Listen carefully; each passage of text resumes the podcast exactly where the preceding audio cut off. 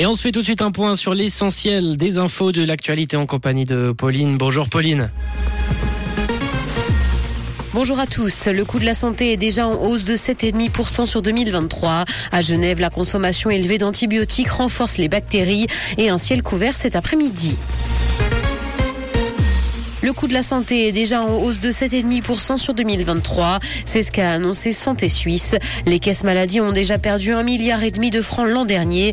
Et selon la directrice de Santé Suisse, le Conseil fédéral a fixé en 2022 une prime politique qui est insuffisante et les primes auraient déjà dû augmenter de 10% cette année. La hausse des coûts des médicaments et le grand nombre de médicaments prescrits sont surtout en cause.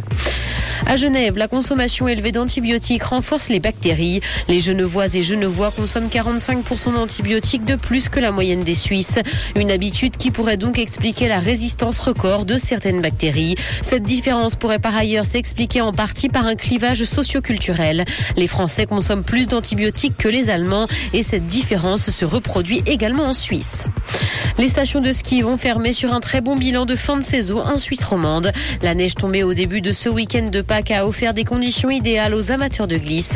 La saison est d'ailleurs plutôt bonne de manière générale en termes de fréquentation en Suisse romande. Les stations ont cependant manqué de personnel local en fin de saison. Pour les stations de moyenne montagne, l'offre 4 saisons est quant à elle devenue essentielle.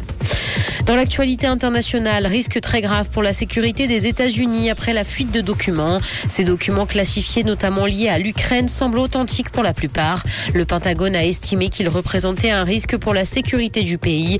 La fuite de ces documents a été révélée en fin de semaine dernière par le New York Times. Certains évoquent la situation en Ukraine début mars, mais aussi les défenses aériennes dont dispose Kiev. Sony pourrait lancer une nouvelle console portable. Selon les rumeurs, la firme Nippon serait en train de développer un nouvel appareil compatible avec la PS5. Ce futur appareil serait en fait conçu pour offrir un service de jeu à distance avec l'option Remote Play. Pour fonctionner, il a besoin d'une connexion Internet. Son lancement serait prévu avant la sortie d'une PlayStation 5 Pro.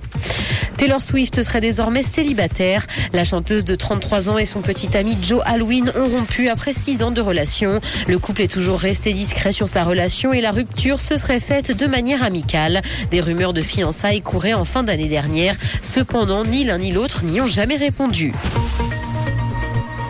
Le ciel sera couvert cet après-midi, mais le temps restera sec. Côté température, le mercure affichera 12 degrés à Lausanne et Carouge, ainsi que 14 à Genève et Palinges. Bon après-midi à tous sur Rouge.